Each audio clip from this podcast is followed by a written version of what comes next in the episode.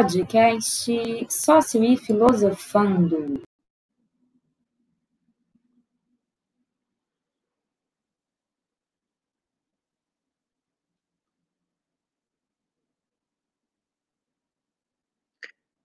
Boa tarde, gente. Estamos aqui para apresentar mais um evento do projeto hashtag IFCineClubes. E a gente vai fazer hoje é, esse projeto em parceria com o hashtag Sócio e Filosofando, que é um projeto de extensão também do Campus Rio de Janeiro.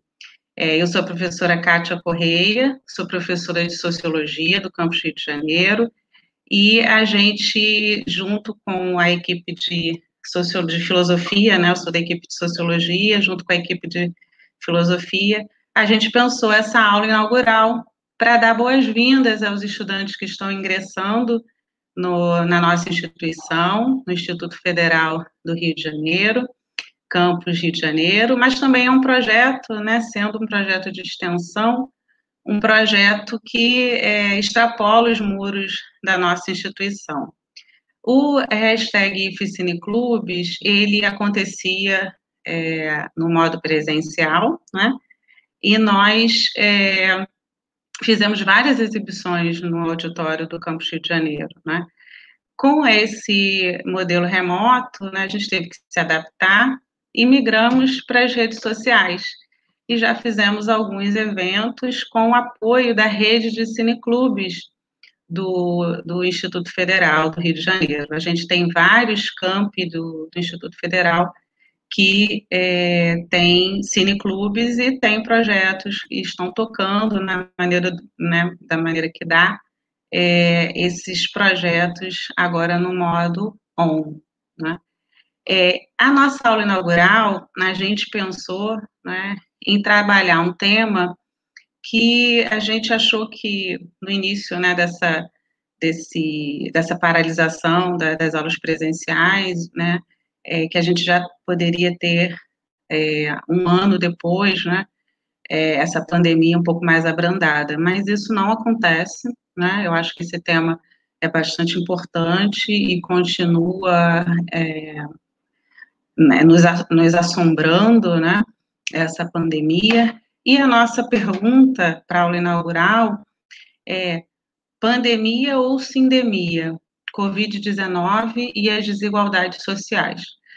É, a gente vai falar de sindemia pensando nesse, é, nesse termo como um termo que é uma, um, uma conjunção né, da palavra sinergia com epidemia, é, pensando que a Covid-19, ela, quando acomete é, grupos, populações, né, que têm outras comorbidades, outras doenças, como é, pressão alta, diabetes, é, tem e aí também entra nessa sinergia, nesse encontro de obstáculos, né, de precariedade, que são é, populações que vivem em é, moradias precárias, em bairros com pouca ou nenhum saneamento básico, é, alimentação indevida. Então, a pandemia, quando ela encontra esses obstáculos, essas desigualdades, né, é, ela se torna muito mais letal, ela se torna muito mais fatal. É, Para fazer esse debate, a gente convidou algumas colegas de outra, outras equipes, né? A gente faz, gosta de fazer o trabalho interdisciplinar, né, na nossa instituição, e a gente chamou para participar do debate a Fernanda Toste, que é professora do campus Rio de Janeiro, professora de educação física e também dá aula na pós-graduação em educação física escolar no campus Duque de Caxias. Convidamos a professora Carla Santi, que é professora de geografia e dá aula na, na graduação do, do, do campus Rio de Janeiro, e temos a Viviane Raposo, que é professora de biologia e também é, atua no campus Rio de Janeiro. Para fazer a mediação comigo, também vai participar a Juliana Taide, que é professora de Sociologia, e o professor Rodrigo Carqueja, que é professor de Filosofia. É, a gente também aqui quer agradecer muito é, a liberação do filme, que é o curta que a gente vai passar aqui, que é Pandemia do Sistema.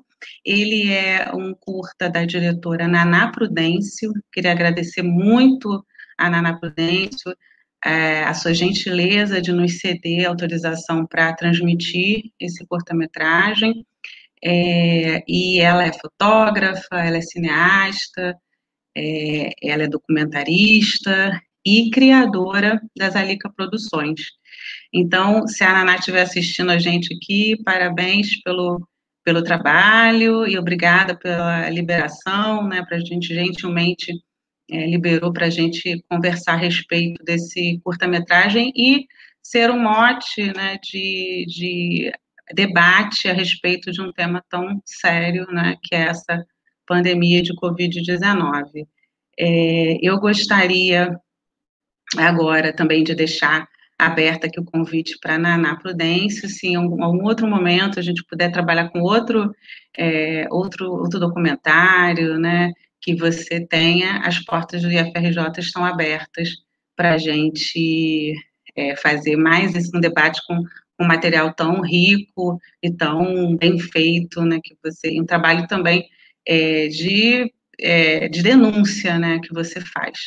Então, eu vou pedir agora, sem mais delongas, né, para a gente assistir ao curta Pandemia do Sistema, da diretora Naná Prudêncio. Então, bom filme, obrigada pela participação de todos, vamos lá. É, eu vim por um motivo. A gente veio falar sobre extermínio. Nunca pensei que a gente fosse viver uma situação tão séria como essa. Parece que a gente está vivendo um filme de terror. Seria isso a palavra certa, filme de terror.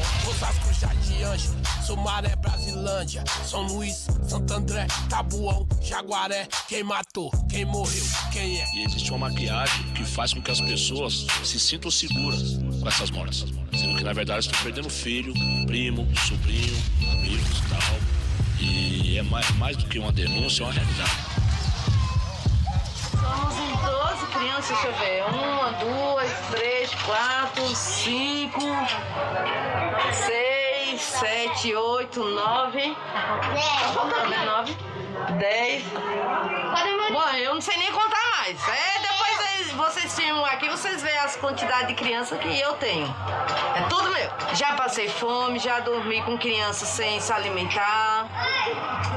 É, já faltou fralda, já tive que colocar da gente na bunda da criança para dormir porque não tinha condições. Já, já fiquei sem leite, tendo que sustentar só no peito.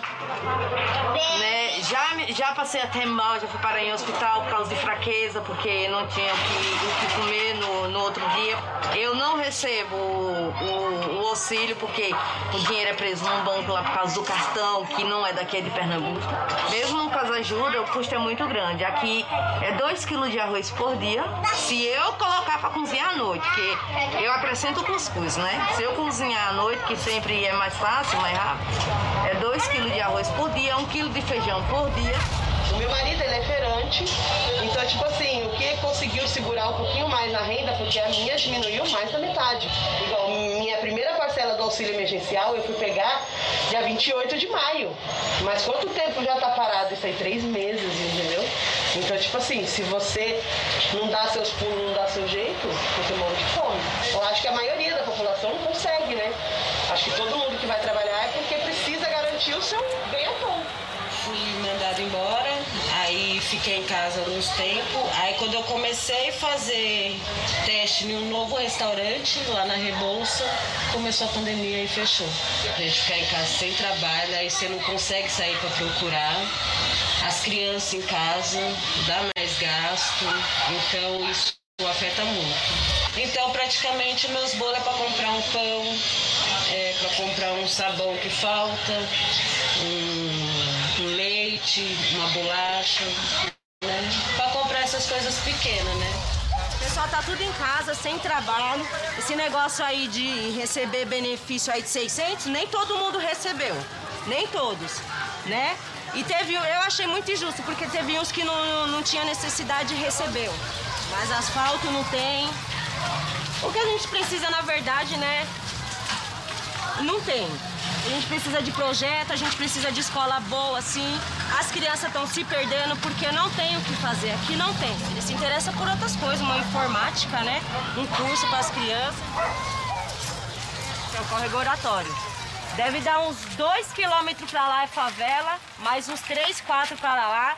E na hora que enche, o pessoal daqui, ó, da beira, é o que mais é prejudicado. Então a gente que tá mais pro fundo, a gente recebe a ligação das meninas, o pessoal fala e a gente corre para pegar as crianças da Sara mesmo. Sara toda hora, quando teve um incêndio, foi feio. Aqui é, um, é, é, um, é uns pelos outros. Sete horas eu fico sem água, porque minha caixa ali é pequena, né? A caixa que eu tenho. Então, como você vai fazendo, vai ter que, tem que lavar a batedeira. Quando chega às 5 horas da tarde eu já não tenho mais água. Tem água encanada, só que assim, ela só tem durante a noite. Durante o dia não tem. Então, assim, quem tem caixa consegue ter água durante o dia e durante a noite chove a água só, né? Na cama não sobe nem. Se sobrar um espacinho assim, sem, sem goteira, é muito. Teve um dia que ele saiu com o colchão de lá assim, ó, escorria água do colchão. Eu fico observando, às vezes eu quero ajudar também, mas não tem como. Imagina que o ser humano está vivendo nas condições dessa, né? Você não imagina chegar na casa de um ser humano e ela, e ela catar latinha ela, ela, ela, morar com, praticamente morar com rato na beira do rio, com cheiro de esgoto entrando dentro da casa dela e ela nem esgoto tem, né? Que é esse sucateamento que vem acontecendo um monte de ano e agora ele está escancarado, porque o vírus ele fez isso, ele abriu posto de saúde aqui, né, da nossa comunidade aqui mais próximo, teve dois casos de corona. Então o pessoal já ficou com muito medo da gente tá, tá indo assim para o hospital mesmo. A única coisa que eles fizeram, na verdade, foi a vacina em casa para as crianças. Muito difícil a ambulância vir. Às vezes tem que três, quatro pessoas ficar ligando toda hora para ver se eles vêm, mas um não vem, não adianta. A gente tem que pedir o carro para alguém, corre lá. Ou, morre ou a gente tenta um socorrer o outro mesmo chegou em casa com uma febre. Uma febre, uma febre, uma febre. Falei, mano, esse cara tá com corona. Ele não, falei, você tá indo pro hospital todo dia. E do nada chega em casa com febre. Aí ele deitou, começou a suar, suar, suar. No outro dia eu já comecei a sentir febre, só que é uma febre assim, é um calor, um suor que você não sabe de onde vem. Uma dor no corpo e aquela, aquele mal-estar sem, sem cheiro, sem olfato. Isso aí fiquei acho que um mês sem cheiro, sem olfato ainda. Como em plena pandemia, a médica da maior calma olhou pra mim e falou, olha, ela não falou nem que, eu, nem que sim, nem que não, e só fala pra mim tentar ficar, tomar bastante água, bastante suco, não deixar a imunidade baixa e ir pra casa. Mas não fez um teste. Nada, só falou isso. Tipo, olha, você mantém o que você já tava mantendo, lavando as mãos, né? Usando a máscara e tenta ficar isolada até passar e deu o remédio. Pronto. Através de mim, eu, eu acho que eu passei para meus filhos para minha esposa, até por não ter conhecimento. E o pior foi ir no, no, no, no AMA, foi eu e minha esposa e chegar lá, os caras não fazer teste, os caras simplesmente é, recomendar os remédios. Esses remédios aqui, que nós não chegamos a tomar, né? Para minha esposa eles deram esses remédios e para mim eles deram outros remédios. Então dá para ver que não tem um remédio certo, um remédio ideal. Então eu vi isso no dia e eu perguntei pro, pro, pro médico, falei, mano, vai fazer um teste? Ele falou, não, você não precisa, você não tá com pulmão, você não tá com pneumonia, tá ligado? Então, dá pra ver que não tem estrutura, as pessoas ainda não, não sabem para onde te direcionar. Então, o melhor método é se proteger, a máscara, álcool em gel e torcer para não pegar, porque Alguns são mais fracos, outros são mais fortes. Se ninguém me fala que a gente está no meio de uma pandemia, eu acredito. A única diferença era a questão das máscaras. Porque o ônibus estava tão cheio quanto um dia normal, tá ligado? Mas a gente sabe que as pessoas estão ali se movimentando, não é porque as pessoas não sabem que elas estão correndo risco de vida, mas é porque não se, ninguém entregou uma infraestrutura, uma possibilidade dessas pessoas se manterem em casa e poderem se cuidar. Perdi uma vizinha, a dona Ana, e eu perdi o Marcelo Gordão, um amigo nosso também. Ele com os problemas dele, ele não respeitou também. Ficava saindo para lá e para cá, tipo, não acreditava. As pessoas só acreditam quando acontece perto, na família ou então algum amigo. Eu tenho bastante conhecimento aqui.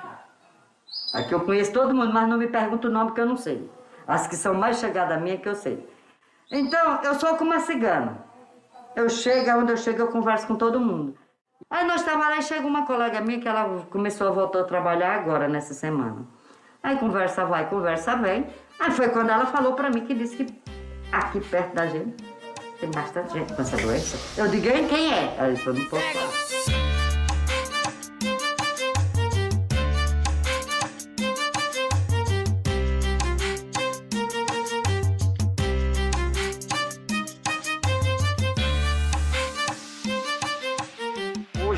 Sábado, essa praça de esporte era para estar cheia de gente, né? Era pra gente estar aqui, a bola rolando, as pessoas aí, né? Porque querendo ou não, é, é, as comunidades são muito, muito pobres de, de, de espaços, né? Para poder fazer as suas atividades, para poder ter seu lazer. Nos bastidores a gente escuta que vai voltar o futebol, mas vai voltar sem público, né? Só os times. Isso pode ser que dê certo lá no, no, no, no profissional, mas imagine né, na periferia. Tanto é que que tem, que tem empresas que tá, vai fazer live, está fazendo mobilização, priorizando apenas é, os atletas que jogou a taça e as famílias. Por conta disso, que veio isso aí, veio, veio essa pergunta. E os atletas? Será que todos os jogadores que sonhavam em jogar a taça das favelas tá, tá com a vida normal? Não tem ninguém passando necessidade, não tem ninguém passando fome? O complexo é o seguinte, começou com a criançada, criançada para jogar uma bola, jogamos uma taça das favelas, chegou nas quartas de finais e deu um incentivo a mais para manter o projeto. Hoje, hoje em dia mesmo, a gente está com a ajuda chegando a 207 famílias, nem mães são mais. 207 famílias. O Gavião mesmo foi lá na quebrada, conheceu o nosso trabalho de perto, que muitos não conhecem né, o trabalho nosso, e viu que lá é difícil também. Nós faz o seguinte, cada, cada favela que a gente vai, temos duas lideranças mulheres. Então as mulheres conectam o povo que está precisando, nós formulamos num cadastro e vem entregar a cesta. Nossa ajuda é o pessoal dos projetos que estão chegando, que estão ajudando, que chega com a cesta básica, chega com a Marmitex, entendeu? E nós não somos números, nós somos, né, seres humanos, pessoas. Nós, na, na, cada um da, da, comunidade aqui, a gente se, nós somos unidos e a gente se ama. Por isso que a gente está aí, um ajudando o outro. Em Olhoampre são 200 mil pessoas, 65 mil famílias, que grande parte dessas famílias trabalham no informal. É a dona de casa, é a diarista, é a boleira, é o cara que trabalha no farol, tá? Então essas pessoas elas vendem hoje para comer amanhã. Então com a pandemia, com o impacto da, da velocidade que chegou, é automático que em três, dias, em três dias, em cinco dias, essas pessoas já não têm o que comer. Essas pessoas já começam a bater o desespero. A gente tem hoje um cadastro de 6 mil pessoas aguardando ajuda. A gente já ajudou em torno de 3, 3 mil, se a gente for somar tudo. Porque antes era só um pedaço, então agora a gente está com 27 favelas, que é muito grande, é uma extensão muito grande, que às vezes nem o poder público tem noção do, da gravidade que é dentro da favela. Só quem pisa, quem mora aqui dentro, que realmente conhece. O entendimento de saber que devido ao Covid, a, o desemprego e a necessidade ia aumentar, a gente já fazendo esse trabalho dentro das nossas comunidades, a gente se uniu para que a gente pudesse juntos ampliar. Então, assim, todos nós somos lideranças de bairro, todos nós temos um projeto, a gente tem trabalho dentro da comunidade. Devido a essa ampliação de oportunidades com as lideranças, começaram a vir parceiros. Então foi aí que veio a CUFA, veio o projeto Formiguinha, vem os nossos amigos, vem a nossa a comunidade em prol de uma única causa, que é estender. E se a gente não se ajudar, ninguém ajuda. Então a gente decidiu que ia se unir, todo mundo com o seu jeito, com todo mundo com a sua área, todo mundo que não tem tanto recurso, mas com segmento de vamos junto, vamos fazer um coletivo e vamos ajudar, vamos desenrolar, vamos bater de porta em porta. É, eu sou a Matusa, eu sou diretora da Casa Chama. É, a Casa Chama é um espaço que acolhe e recebe as pessoas transvestigêneres aqui em São Paulo. Também sou articuladora e oficineira de um projeto que se chama Transgressoras. É um projeto dentro do Fomenta Periferia que trabalha com mulheres travestis e transexuais, que são moradoras da Casa Florescer 2. É uma casa de acolhida aqui em São Paulo para as corpas trans e travestis. E é um projeto que trabalha com, as, com essas travestis que são egressas do sistema prisional. Eu vim em busca de trabalho, de trabalho na minha área, que sempre foi a área social, a área de cuidado com as pessoas. E aí eu tô aqui há nove meses e chegar em São Paulo, que é uma cidade bem grande, né? Eu vim de Minas Gerais, da capital de Minas, mas foi um contraste chegar aqui e ver as realidades, assim. As pessoas trans na rua, muita gente morando na rua. Lar Maricininha é uma organização que nasce com a perspectiva de atender criança e adolescente em situação de alta vulnerabilidade, porque ele nasce inclusive antes do Estatuto da Criança e do Adolescente. Ele é fundado pela Dona Aparecida Bispo, que é a minha mãe, então hoje denominada Comunidade do Morro do Macaco.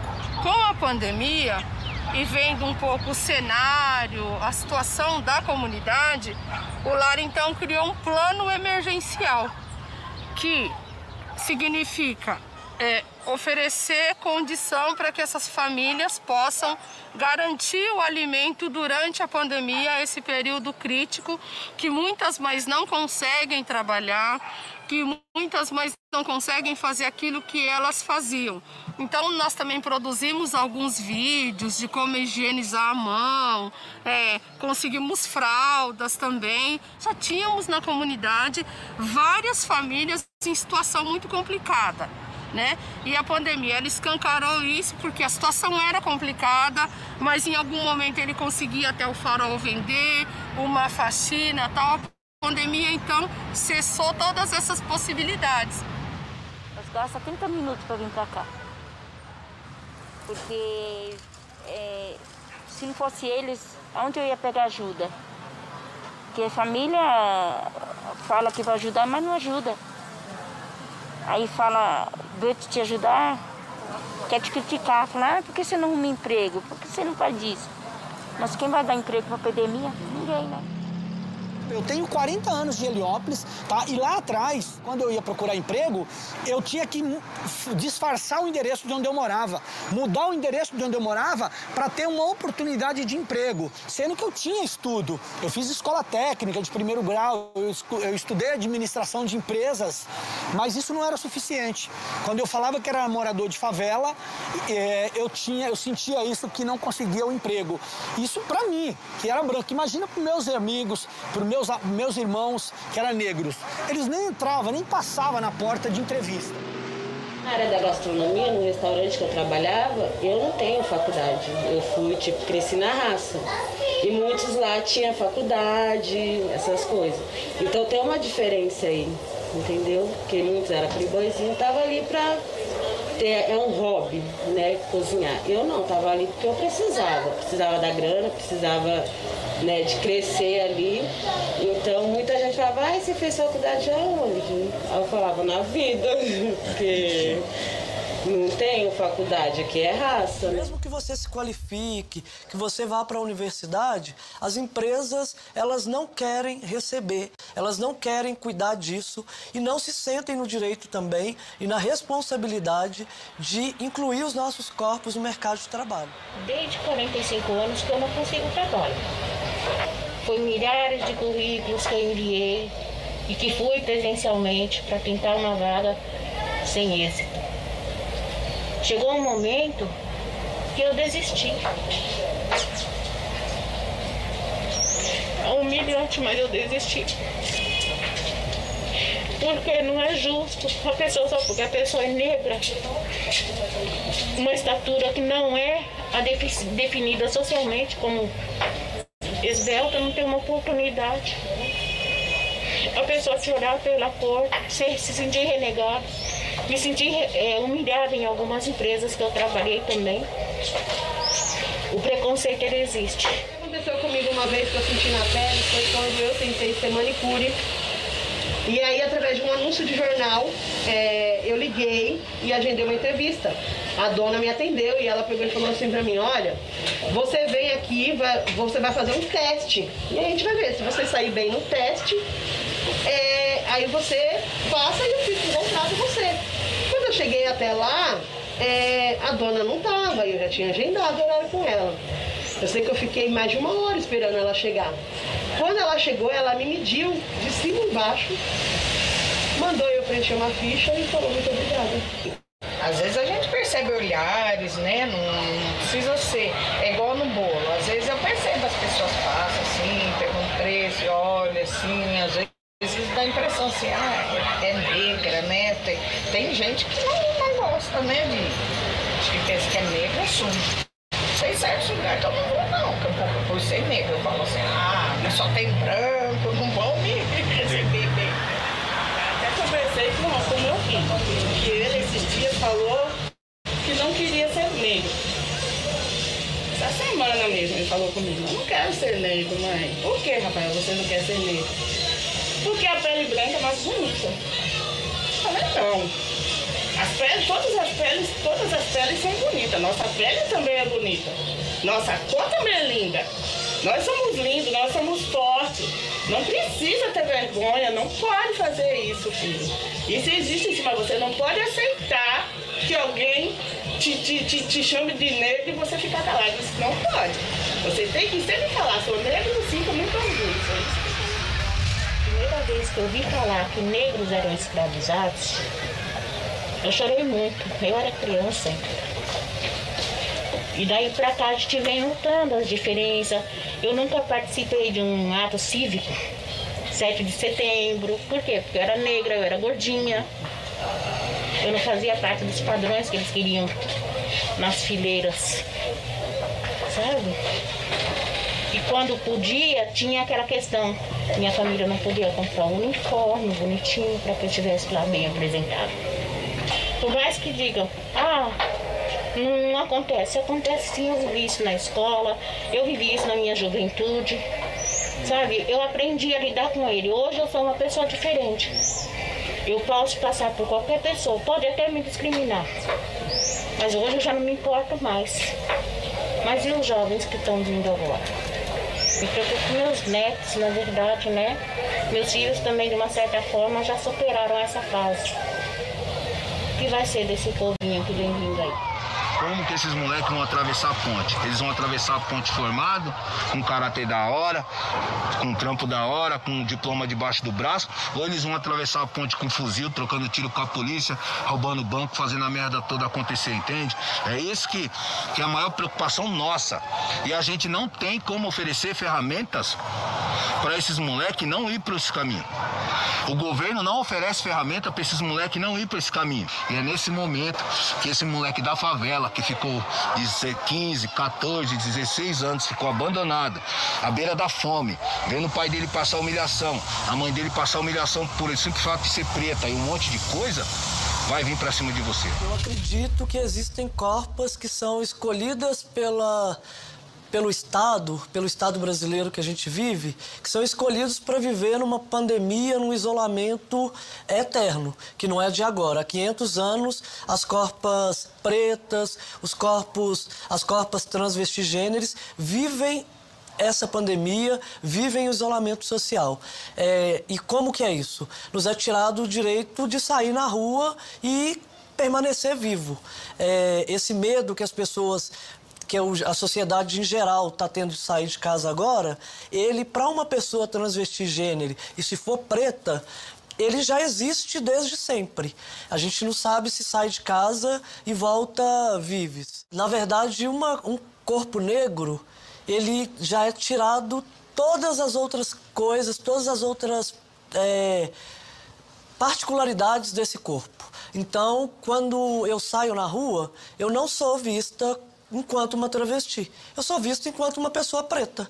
Não é, não é reconhecido e não é legitimado as particularidades é, de uma pessoa travesti preta. Eu sou enxergada como preta. O que chega nos lugares antes de chegar a minha totalidade enquanto pessoa é o meu tom de pele diferente ser uma travesti branca e uma travesti preta. É, as violências de um corpo preto, de um corpo periférico, sempre vai ser maior do que um corpo branco, independente desse corpo branco ser periférico ou não. E eles estão matando a, por parecer, por parecer ser. Mas desde que o Brasil é o Brasil, a gente sempre teve esse julgamento de parecer ser. Então, dentro desse, desse, dessa lógica, tá morrendo muita gente. No caso do menininho Miguel, que várias vezes eu chorei em ver o caso, né? Porque eu já me coloquei no lugar daquela mãe, né? E se fosse a empregada que tivesse deixado o filho da patroa sozinho? Se fosse eu que deixasse o filho de outra pessoa?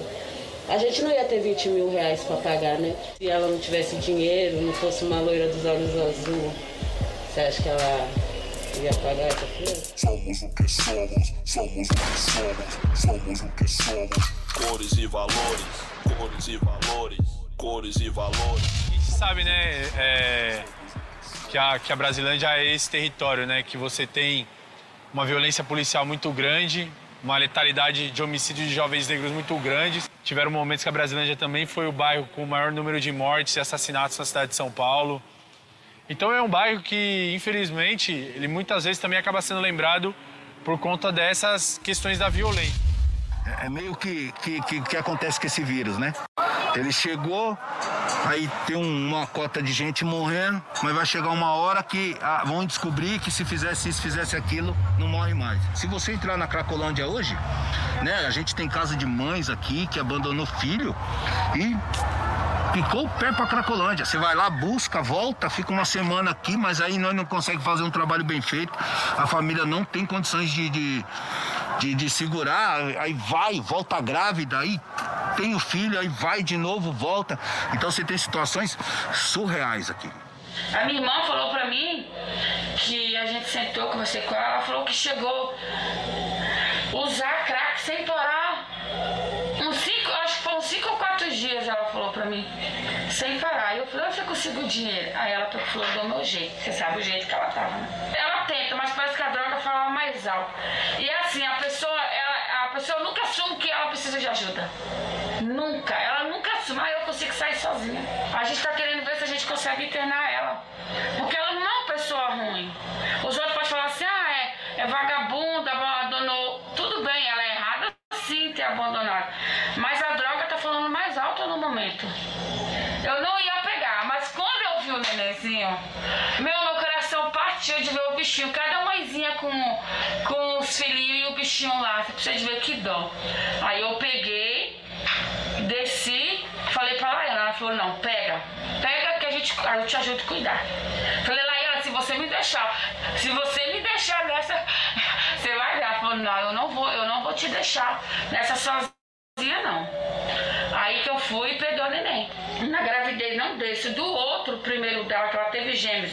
Um faleceu e o outro mora com a minha tia. Porque eu não tinha um real pra comprar o leite do menino. E minha tia tinha condições. Não, deixa eu ficar com o menino. Eu deixei. Fomos no conceito lá, tudo fizendo tudo direitinho. E eu tenho fé que um dia ela vai sair dessa. E aí sim, a gente, se ela mas voltar o que ela era, os filhos dela eu devolvo pra. O único lugar que é muito estranho e muito violento falar isso, que acolhe é, as nossas corpas em alguns momentos, é a rua. Interessante a gente dizer que 90% das travestis estão no trabalho sexual. Um trabalho que não é reconhecido pelo Estado, um trabalho que você não tem nenhuma garantia de direito e de cuidado em estar nesse lugar eu só consegui sair de situação de rua, de uma situação de vulnerabilização, quando o mercado de trabalho se abriu para mim. A gente sabe que não é fácil você pegar um, um jovem com 15, 16 anos. É, principalmente, é, ali está praticamente começando a vida dele. Está saindo do adolescente para o adulto, entrando na vida adulta. nunca ter trabalhado na vida, às vezes teve uma, teve uma vida legal através do pai e da mãe, mas tem uns que não teve nada também. Então assim, eu acho que viver viver, acreditar num sonho, todos nós temos sonhos, mas você você não sabe de onde nasce esse sonho e a partir do que. Nós não queremos simplesmente doar uma cesta básica é, todos os meses a essas famílias e sim empoderar essas famílias, né? trazendo cursos de qualificação para os homens, para as mulheres, para que eles possam se reinserir na sociedade e sair dessa calamidade. Né? Porque a gente sabe que é, toda essa situação de vulnerabilidade traz as pessoas para o risco da, da depressão, para o risco é, suicídio, ou seja, todos aqueles transtornos que muitas vezes a gente não consegue um atendimento, né, que seria o básico do básico, que é uma escuta psicológica. Né? E dessa escuta psicológica a gente vê os encaminhamentos. Então é, é, é, bastante precário. A gente sabe o custo de um psicólogo, o custo de um psiquiatra e a gente sabe a dificuldade do nosso pessoal de comunidade de ter acesso a esses serviços eu acredito que está se construindo o desafio. Né? Nós já tínhamos um, des um, desafio da situação psicológica, da questão é, saúde mental, já era um desafio. E eu acredito que a, a, é só uma ponta né, do, do, iceberg, do iceberg que a gente tem aí que vem pela frente. Porque a gente não sabe ainda como que as pessoas vão responder né, esse período de desemprego, é, esse, esse benefício assistencial que praticamente muitos não receberam. Então, tudo isso mexe, querendo ou não, no psicológico e na, na esperança da comunidade, na esperança das pessoas. Então, eu acredito que a gente ainda vai ter é, muita coisa pela frente. Né? Não sabemos ao certo o que vai acontecer. Né? As pessoas ainda estão entrando nesse processo de dois, três meses, e então muita coisa vai se construir ainda.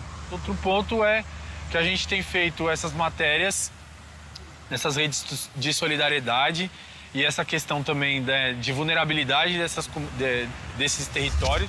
Tem essa percepção é, de que as pessoas, essa população negra tem ficado mais vulnerável nesse, dentro desse momento e de que a gente, enquanto jornalista, a gente, na, na verdade, nunca pode aceitar, tá ligado, aquela ideia de que o jornalismo é neutro imparcial. Porque, mano, a gente, além de fazer uma cobertura que tem um lado, a gente literalmente tem um lado real, oficial, material, nesse momento que a gente está entregando cesta básica também, entendeu? Não tem nem como eu falar de que a gente não está participando do processo. A gente está cobrindo o processo, está informando as pessoas e está se mobilizando para fazer entrega de cesta. Porque, infelizmente, a pessoa não consegue pegar nossa informação e botar para dentro para comer, entendeu? É, esse momento de comida é um momento de comunhão, né? O quanto é importante se alimentar. Né? A comida chega na, no, no candomblé, é um momento sagrado. Então a gente sabe que também doar essa cesta é possibilitar que essa pessoa na sua casa, com a sua família, não tenha interrompido esse momento sagrado. Recentemente eu ouvi uma senhora dizer nossa, como é importante eu receber essa cesta. E essa senhora era uma senhora evangélica.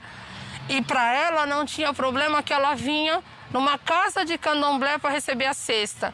Porque exatamente não era isso que estava se discutindo religião. A gente cuida da folha, a gente cuida do chão, a gente toma cuidado com a água, com o mar, com a natureza. É essa relação. E principalmente a gente também toma cuidado com o ser humano, porque o tempo todo esse ser humano precisa ser acolhido olhado primeiro como individual, mas ele precisa ser acolhido, ele precisa ser cuidado. Presta atenção, mosca não pode passa em zacão, João. Curva, sabe, olha lá a ação. Racista, calculista, Domingão Bela Vista. Revista, revide, sangrou um, morreu vinte nos bar, nos bailes, nas ruas, nas nights, nas grandes cidades. E sem voz não debate. Rota mil, crime frio, invadiu, mal gentil. 4-0 dispara, estalou, choveu bala.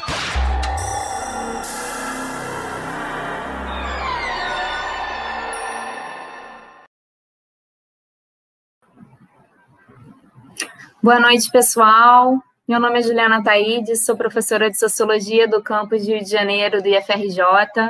A gente acabou de assistir um documentário Pandemia do Sistema e agora vai ter uma roda de conversa para debater um pouquinho esse tema. É, é um filme, né, como a Júlia comentou ali no chat, um filme necessário, né, para a gente entender como é que essa crise sanitária que, enfim, o vírus né, da Covid-19 está provocando, ele intensifica, né? É, desigualdades e problemas sociais que já existem na nossa sociedade. Então, eu não vou me alongar, eu queria, enfim, agradecer muitíssimo não só a presença do público, mas das professoras que vieram é, conversar aqui com a gente hoje, e vou fazer esse convite, elas vão entrar aqui na chamada comigo. A professora Fernanda Toste, são três professoras lá do campus também Rio de Janeiro, do IFRJ. A professora Fernanda é de Educação Física, formada pela Universidade Federal Rural, tem mestrado em Ciências Médicas pela UERJ, doutorado em Cardiologia pela UF e também atua na pós-graduação de Educação Física Escolar do campus de Duque de Caxias. Então, bem-vinda, Fernanda, obrigada demais por estar aqui com a gente. É, vou apresentar também a professora Carla Sante, que tem graduação e mestrado em Geografia pela UFRJ, especialização em Políticas Territoriais do Estado de, do, do, Rio de Janeiro pela UERJ e é professora do curso de graduação de Gestão Ambiental lá do campus de Rio de Janeiro. Obrigada também, Carla, pela presença. Eu que agradeço o convite. E, por fim, a professora Viviane Raposo, que tem graduação em Ciências Biológicas, mestrado e doutorado pelo Programa de Pós-Graduação em Biociências e pós-doutorado na área de Neuro, Neurobiologia do Desenvolvimento pela UERJ. Ela é professora de biologia lá do campus também, em Rio de Janeiro, do IFRJ. Muito obrigada, Viviane. Obrigada você pelo convite. Então, agora a gente vai começar né, esse bate-papo, essa conversa. Os professores prepararam é, falas individuais, a gente vai sair aqui de cena e, e depois vai retomar. Então, eu queria estimular muito que todo mundo que está aqui assistindo a gente comente no chat, né? Comente o filme e as falas, enfim, as provocações que as professoras vão trazer. E então dou a palavra, por favor, à professora Fernanda. Olá, olá, boa tarde, boa noite já, né, a todos e todas. É, eu gostaria mais uma vez e sempre de agradecer a professora Kátia pelo convite e a todos envolvidos. Eu sei que tem um protagonismo aí lindo também de alunos é, que estão envolvidos, então eu gostaria de agradecer imensamente. É um prazer estar participando hoje aqui com vocês, embora remotamente, mas como a gente havia é, estava conversando aí nos bastidores, também é uma forma de resistência, de resistir, né, de estarmos aqui é, com um assunto tão importante, tão pungente, né, que é a pandemia e todas as associações, né, sociais, ambientais, enfim. É, bem, eu acho que é a Júlia que vai iniciar a apresentação. É, gostaria que, por favor. Vamos lá, então, iniciou aqui.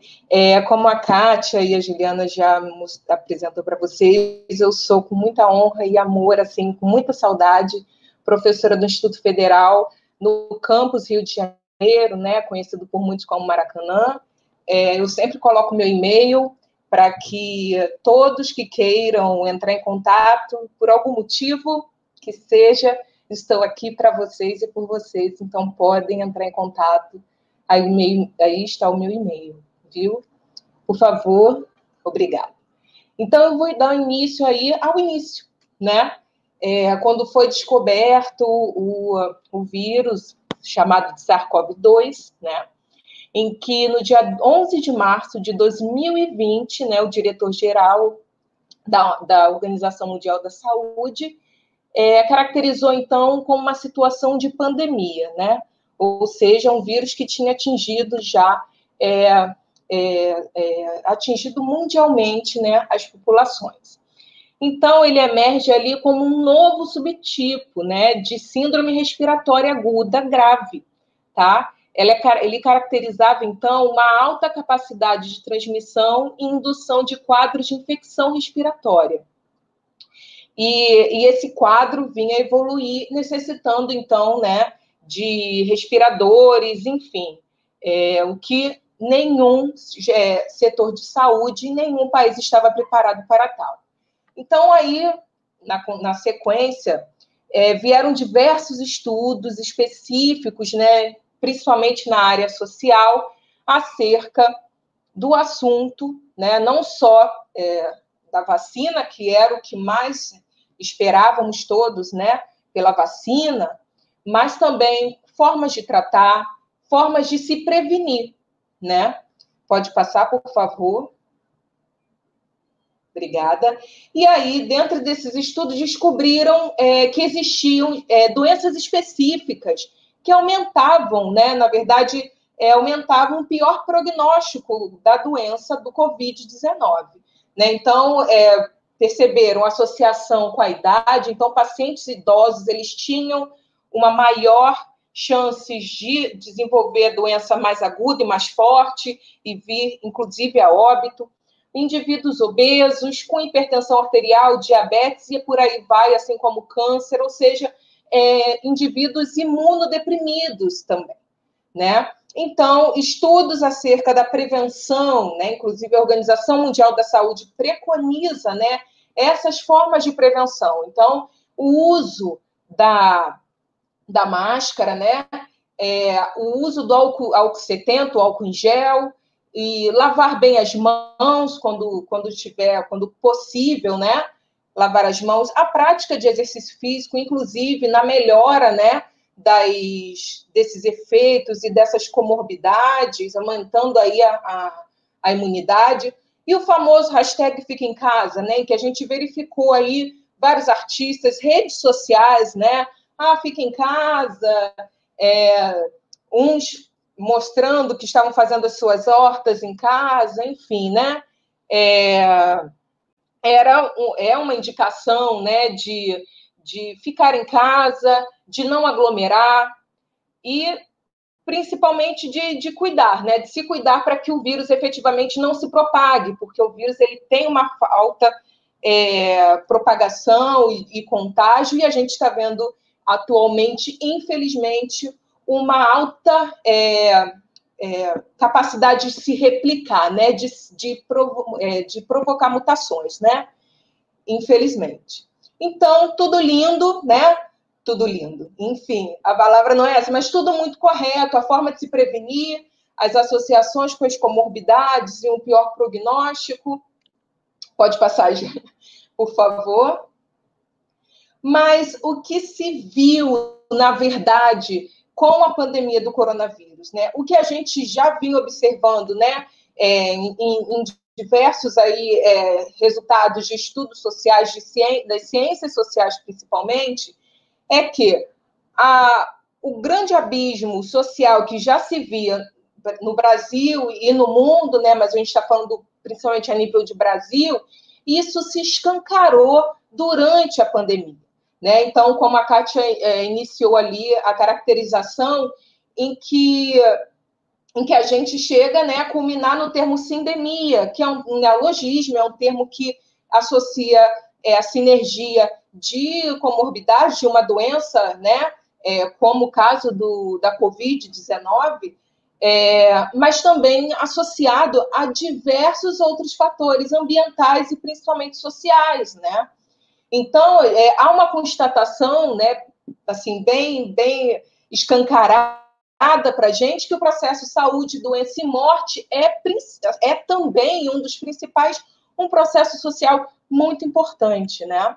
Pode passar, por favor? Então, aí é, eu trago para vocês informações né, que se seguiram após isso, né? É, informações observacionais nesse sentido. Então, como eu falei para vocês, indicação preconizada pela Organização Mundial da Saúde, que se deve lavar a mão, usar álcool 70, enfim, mas os problemas sociais estão escancarados, como eu falei para vocês, estão aí bem claros, né? Então, eu botei aqui dois, dois jornais, né, da época, 3 bilhões de pessoas não têm nem acesso à água, né, que é um, um direito básico, né, para, para a vida, né, um direito humano básico, né? Então não tem nem água, sabão para se protegerem do coronavírus, é, ficam realmente dependentes de doações de voluntários, né, para conseguir sabão para doar, principalmente moradores é, periféricos, né? É, por favor, Júlia, toda hora eu acho que eu estou aqui dominando a. Obrigada. E o, o tal hashtag fica em casa, né? É, infelizmente, para o pobre, para o trabalhador, não tem isso, né? Não teve isso. E as condições se tornam é, desumanas ainda mais, né? Eu coloquei algo aqui bem característico, porque eu tenho em frente à minha casa um, um ponto do, do, BRT que eu consigo ficar olhando, e, e, e os ônibus, eles só passavam lotados, cheios, né? Tinham pessoas de máscaras, outras que já nem usavam máscara, enfim, porque é, é uma condição muito desumana e que, e que o Estado ele lavou as mãos nesse sentido, né, de, de não olhar para essas pessoas, né? É, e aqui eu coloco um outro, uma outra informação aqui falando sobre é, cerca de 20% dos lares brasileiros é, não tem como ter um isolamento vertical, né? Como, como foi indicado, inclusive, por autoridades aí, as autoridades dos achismos, falando, ah, é só se, se, se é, contraiu o coronavírus, fique isolado em casa. Mas a gente sabe que existem lares né, brasileiros que você não consegue, às vezes é um cômodo, um cômodo subdividido, que você não consegue ter efetivamente esse isolamento vertical indicado, né? Por favor, pode passar. E aí, mais voltado também para a minha área, que é a atividade física, e que não pode vir atrelado dessa, desatrelado dessa consciência social e crítica. Então, é muito fácil você culpabilizar o indivíduo, né? Falar, olha, você está sem, sem saúde ou está com acima do peso, enfim, com a sua imunidade baixa, mas porque você também não pratica exercício, né? E se você, se você ficar só atrelado a isso, você percebe que você deixa de, de perceber que não existe condições para práticas de exercício físico adequado. Você tem moradias inadequadas, espaços, falta de espaços públicos para a prática de exercício. Você tem a própria insegurança né, desses locais e principalmente a insegurança alimentar. Por favor, Júlia. É, o que seria insegurança alimentar é quando alguém não tem acesso pleno e permanente aos alimentos, né? Então, eu trago aqui dados bem rápidos, né? Do, de, do inquérito nacional sobre insegurança alimentar durante a pandemia de Covid-19, né? é, um, dado é, trazido aí da Rede Brasileira de Pesquisa em Soberania e Segurança Alimentar, do projeto Vigizan, que é uma rede de pesquisadores independentes, né, em que, que realiza efetivamente é, buscas e pesquisas acerca do assunto. Ele foi realizado aí em mais de 2 mil domicílios nas cinco regiões do país, lá para dezembro de 2020. E, e, e constata que durante a pandemia, mais da metade da população brasileira estava em segurança alimentar nos vários níveis, né? Que existe do leve, moderado ao grave. Pode passar, por favor.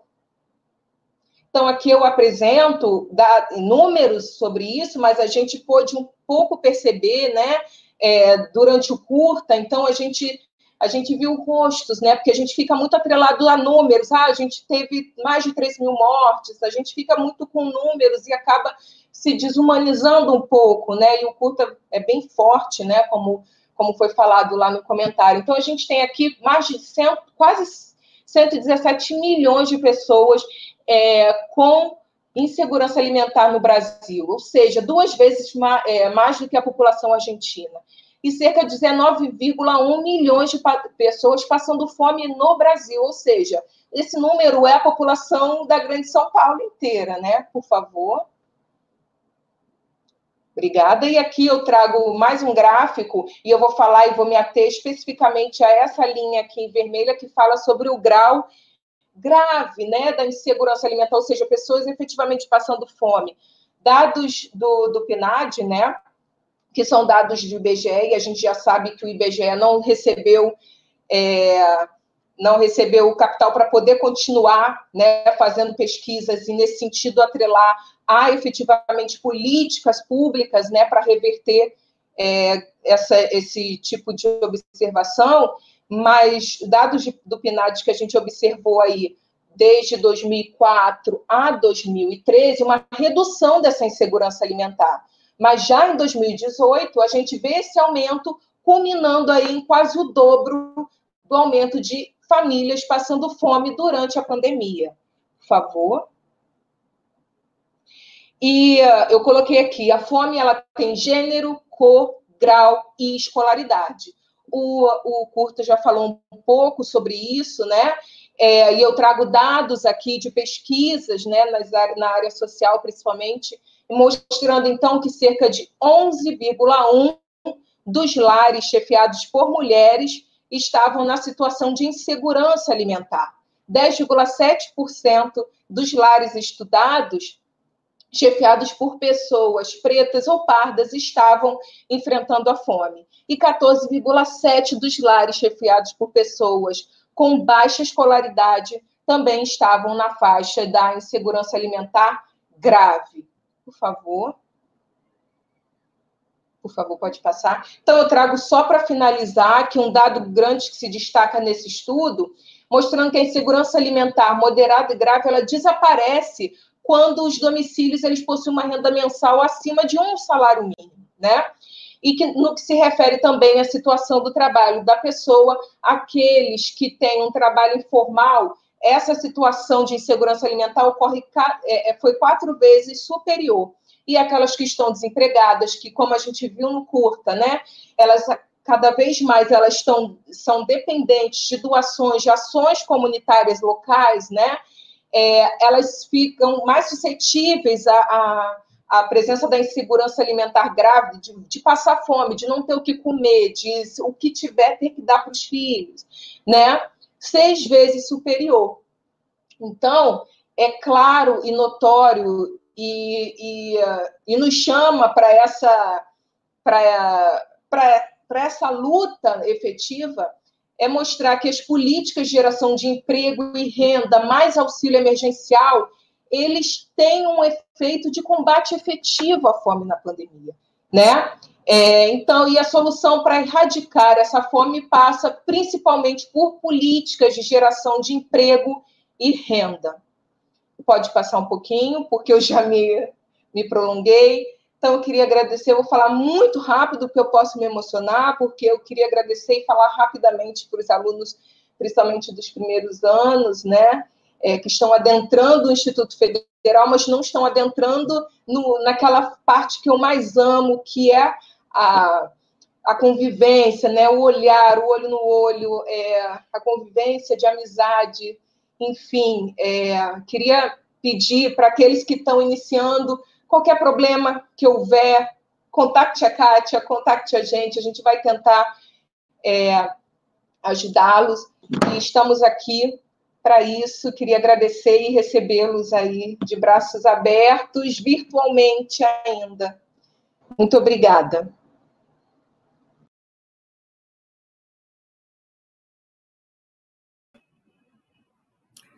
Professora Fernanda, a gente que agradece, me emocionei muito também agora com essas suas considerações finais. Todos nós estamos morrendo de saudades, né? Do, do nosso campus, do nosso convívio cotidiano. E eu não vou me alongar em passar para a professora Carla Sante, para a gente conseguir no final ter é, um debate com, com o público, inclusive, né? É, então, professora Carla, que é é, lá do curso de graduação de gestão ambiental. Bem-vinda e vamos continuar os nossos diálogos interdisciplinares aqui. Obrigada. Obrigada, Ju. Boa noite. Agradeço muito o convite.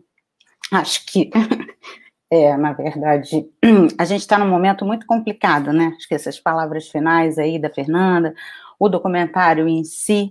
Então, eu, o que eu estou propondo aqui é que a gente dialogue com, acho que a, a, Fernanda acabou fazendo essa retrospectiva do, do biológica, né, do vírus, e essa relação com a própria questão da segurança é, alimentar. O documentário ele mostra, né, especificamente em São Paulo, mas uh, ele é, é replicado para o Brasil inteiro. E o final dele eu acho muito impactante, porque a gente está falando de é, religiões matrizes africanas, aonde a questão do alimento está diretamente ligada com o partilhar. E a gente está no momento, um ano, já mais de um ano, né? Então, é, o diálogo que eu vou estabelecer, vou pedir, acho que é a Júlia que está passando, né? É, vou pedir para a Júlia passar o próximo slide, por favor.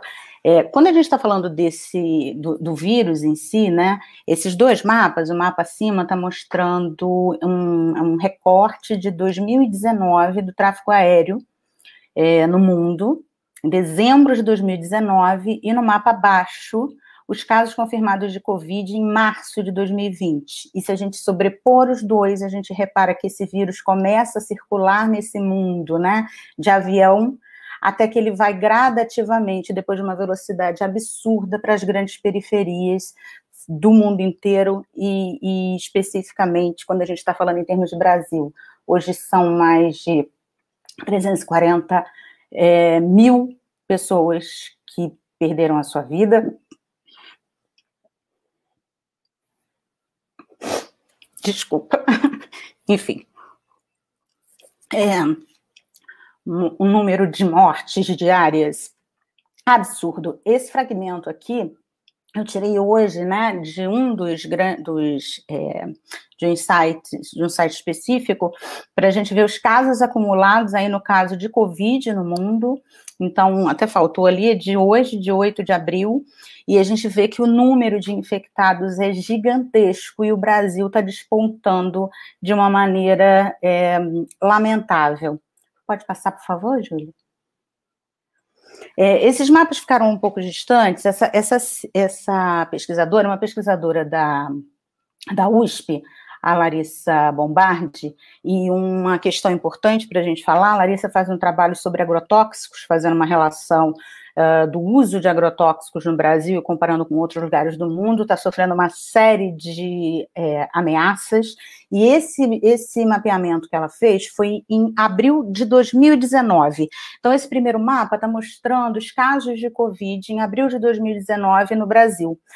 Quando a gente faz uma relação específica com esses mapas seguintes, o que está em tonalidade de azul está mostrando a relação de saneamento, efetivamente, mas pelo viés de água potável.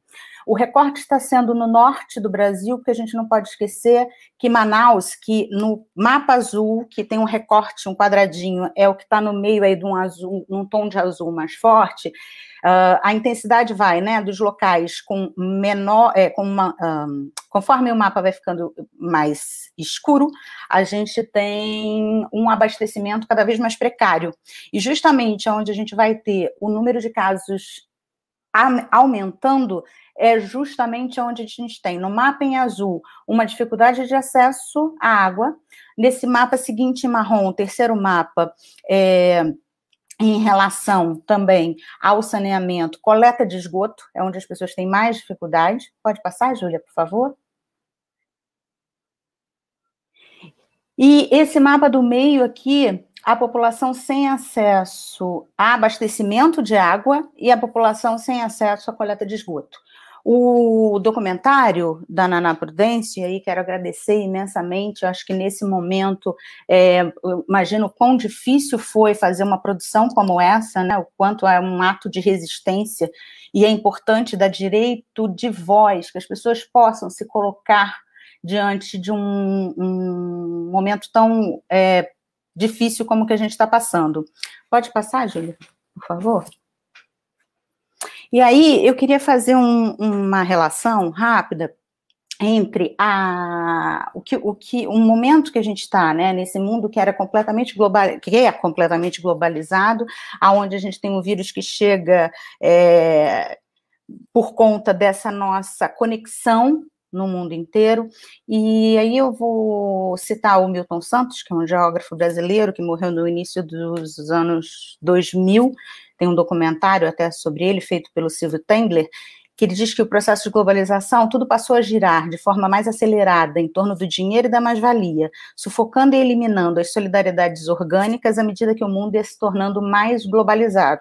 Entretanto, nas comunidades é, como o documentário mostrou, essas relações de solidariedade orgânicas, elas se estabelecem porque é o jeito que as pessoas encontraram para se ajudar e se manter de pé.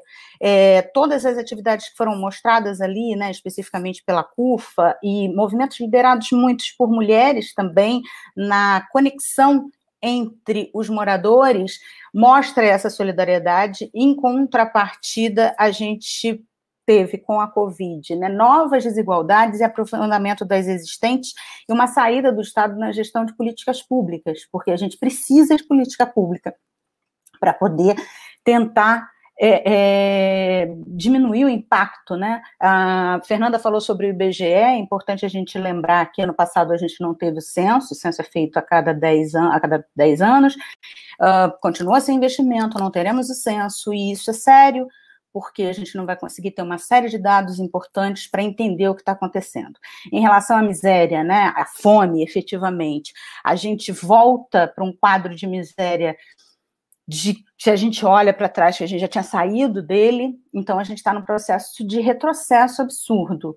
É, transformações dos direitos essenciais acabam virando né, serviços mercadológicos, o sistema de saúde fica precário e fica difícil a gente manter como ele deveria ser, né? Não só o sistema de saúde, mas todas as relações que são importantes para que a gente viva de forma digna.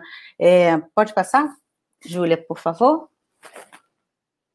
E o David Harvey, que também é um geógrafo tem mais de 80 anos e está vivo, no início da, da pandemia, ele publicou uma série de materiais, e dentre eles, ele falou que apesar da retórica de estarmos todos juntos nisso, aquela, aquele papo, né? Estamos todos no mesmo, na mesma barco. Talvez a gente esteja na mesma tempestade, né? Mas do mesmo barco de maneira nenhuma. O progresso da Covid-19 tem todas as características de uma pandemia classista, de gênero e racializada.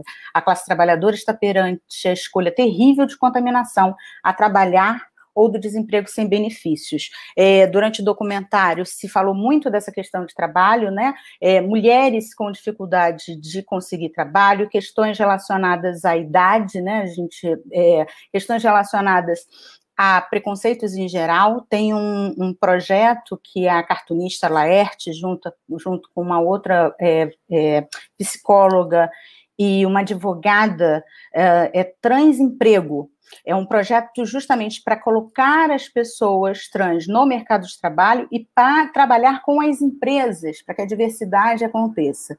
A gente está vivendo um momento de desemprego, um desalento, o número de pessoas trabalhando como entregadores aumentou absurdamente, entretanto, eles estão enfrentando um impacto enorme da dificuldade com uh, o acesso à internet a dificuldade de manter, né, no caso, quando são motoboys, enfim, e carros de aplicativo, o próprio combustível, é uma realidade completamente difícil de se manter, né? o número de pessoas em situação de rua aumentou, e aí eu queria falar um pouco dessa questão da economia do cuidado, né, e da diferença de gênero, o número, se a gente comparar, nós, mulheres, a gente gasta três vezes mais tempo com atividades que são relacionadas direto ou indiretamente com o cuidado ou de familiares ou da casa do que os homens. É, o número de pessoas envelhecendo no mundo é enorme e esse cuidado é preciso.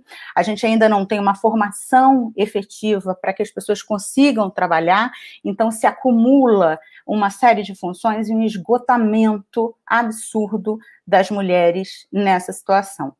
É, é importante também a gente pensar que a carga horária de trabalho aumenta.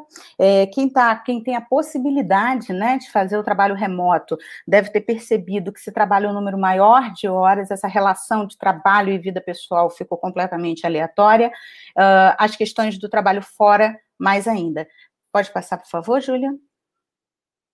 É, e quando a gente está falando de saúde global na Agenda 2030, a gente está falando dos Objetivos do Desenvolvimento Sustentável, né? Esses são 17 objetivos, eu foquei em dois especificamente. Agora, no final de março, foi lançado é, numa parceria entre cidades sustentáveis, um índice de desenvolvimento sustentável para mais de 770 municípios brasileiros. E aí eu peguei dois municípios especificamente, Rio de Janeiro, né, e Japeri. É, cada um desses quadradinhos é um dos objetivos. O primeiro é a erradicação da pobreza. E se a gente observar, eles, eles analisaram uma série de índices para que esses levantamentos ajudem aos municípios a pensar. A gente está vivendo uma emergência climática, aonde mais uma vez a gente tem uma parcela da população que vai ser muito mais afetada que outras. E nesse caso da erradicação da pobreza, só para por conta do tempo, no primeiro, no Rio de Janeiro, é, os, uh, a cor dos uh, ODS, o amarelo é que eles o, ele vai variando, né? O verde é que o objetivo foi atingido. O amarelo há desafios, esse amarelo mais escuro uh, são desafios significativos. Só para a gente ter uma ideia, no Rio de Janeiro, erradicação da pobreza, um dos índices que eles avaliaram foram famílias inscritas no cadastro único para programas sociais. Então, está em amarelo, ainda tem muitos desafios. O segundo, que é pessoas com renda de até um quarto do salário mínimo, é, no Rio de Janeiro, ok, em Japeri, ainda não. E quando a gente vai falar de saúde, é, um outro dado de, de saúde é importante a gente destacar que a mortalidade é, materna no município de Japeri é maior. Então, a gente está falando de questões muito complexas, aonde não dá para a gente excluir, né? É, vou tratar esse assunto, a gente está falando de um, de um processo completamente interligado. É, pode passar, por favor, Júlia? E aí, eu pensando nisso, nessa relação até com a natureza, né, com os espaços naturais, a gente está cada vez mais afastada de tudo, de todos, é, eu, e e tudo tão pesado, né? A gente está falando de mortes, a gente está falando de miséria, a gente está falando de desalento. É, as pessoas não estão conseguindo trabalhar, elas não estão conseguindo se alimentar. E aí eu fui pedir, fui procurar ajuda é, com é, os povos originários. Só, e aí eu fui no, no, no livro do Krenak, no Ideias para Afastar, é, para adiar o fim do mundo, né? Que ele fala que o nosso tempo é especialista em criar ausências do sentido de viver em sociedades do próprio sentido da experiência da vida. E isso gera uma intolerância grande em relação a quem ainda é capaz de experimentar o prazer de estar vivo, de dançar, de cantar. E são essas pequenas constelações de gente espalhadas pelo mundo que dança, que canta, que faz chover. O tipo de humano zumbi que estamos sendo convocados a integrar não tolera tanto prazer, tanta fruição. Então pregam o fim do mundo como uma possibilidade de fazer a gente desistir dos nossos próprios sonhos. Na verdade, às vezes eu acho que a gente está no fim do mundo, mas, por outro lado, há de se resistir, né? Então, ele diz que a provocação dele para adiar é exatamente sempre poder contar mais uma história. E esse filme que a gente viu, apesar de tão duro, conta a história dessas pessoas, nos coloca, nos defronta, né, com realidades muito complexas. E se pudermos fazer isso, estaremos adiando o fim. Eu quero agradecer mais uma vez e desculpa aí o tempo. Obrigada.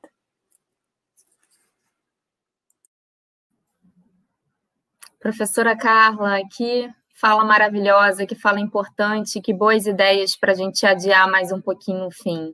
Vou convidar agora a professora Viviane, que vai entrar aqui do meu ladinho, agradecer demais Imagina. também a presença. Professora de Biologia do Campus Rio de Janeiro vai contribuir também mais um pouquinho para esses diálogos interdisciplinares. Obrigada, bem-vinda.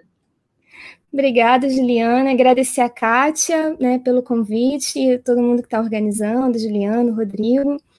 É, eu queria fazer uma breve reflexão aqui com vocês, né? É, sobre algumas coisas que a gente tem lidado durante a pandemia, né, situações que temos lidado no dia a dia. E eu queria citar uma parte do filme que começa com um rapaz falando o seguinte, que tinha perdido um amigo é, porque ele não acreditava no que estava acontecendo, ele não se protegia, não saía andando de máscara, e ele falou o seguinte, as pessoas só acreditam quando a situação chega perto delas quando alguém, algum, alguma pessoa próxima morre, fica doente, e aí que as pessoas de repente começam a perceber a realidade da pandemia, né? E eu queria falar um pouquinho sobre isso, sobre o negacionismo que tem crescido tanto durante essa pandemia, né? Por que, que as pessoas é, ainda negam a realidade que a gente vive, né? É, negam se proteger, E durante um ano de pandemia, a gente já passou por várias fases, né?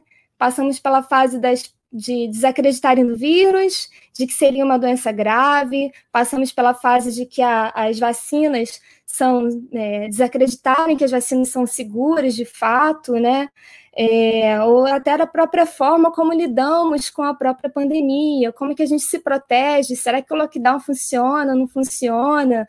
E as pessoas têm se baseado muito no achismo, né, no conhecimento empírico de coisas que não são testadas e medidas e são passadas de forma aleatória ou meio que direcionado também para as pessoas, é, não pelos, pelo, pelos métodos convencionais que a ciência faz para divulgar, usa para divulgar, né, mas muito por redes sociais.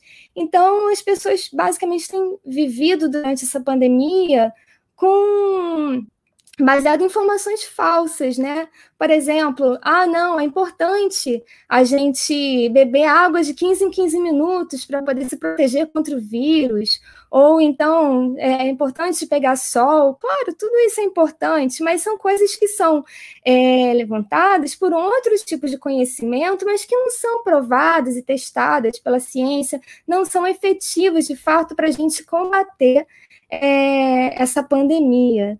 E quem a, a gente lida com a realidade tão triste, né? A, a, já nos emocionamos aqui, tanto com o documentário quanto com as falas das outras professoras, né? É, isso tem chocado a gente, mas ainda assim tem muitas pessoas que, infelizmente, é, preferem dar voz a essas outras formas, né, essas outras vozes, na verdade, do que a ciência.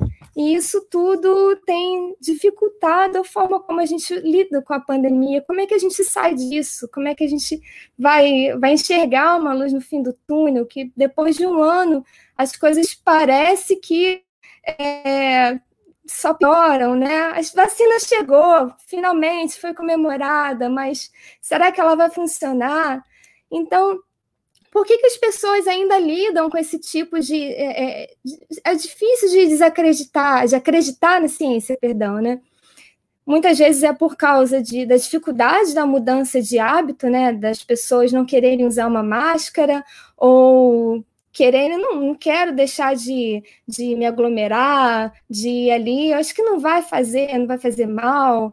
É, igual a própria mudança de hábito, é difícil de você colo é, é colocar isso na, na, cabeça das pessoas, né? Que elas precisam de fato mudar o hábito, não é, é, abrindo mão de certas, é, de certos, como é que eu vou dizer?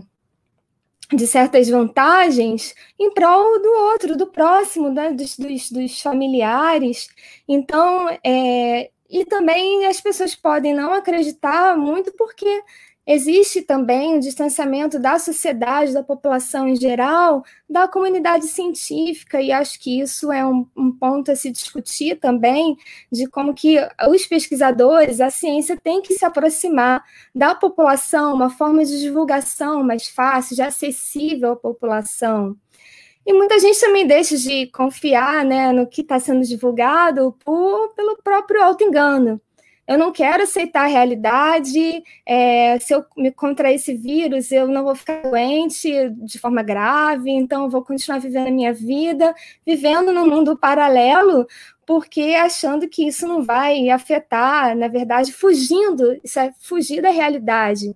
E é, é também é, é, perfeitamente compreensível em umas certas, é, em alguns casos, porque o nível de ansiedade nas pessoas aumentou demais, né, no medo das pessoas. Então a pessoa foge da realidade exatamente para poder fugir um pouco do que a gente está vivendo nesse período que não acaba nunca, né? Ou também por certas ideologias, né?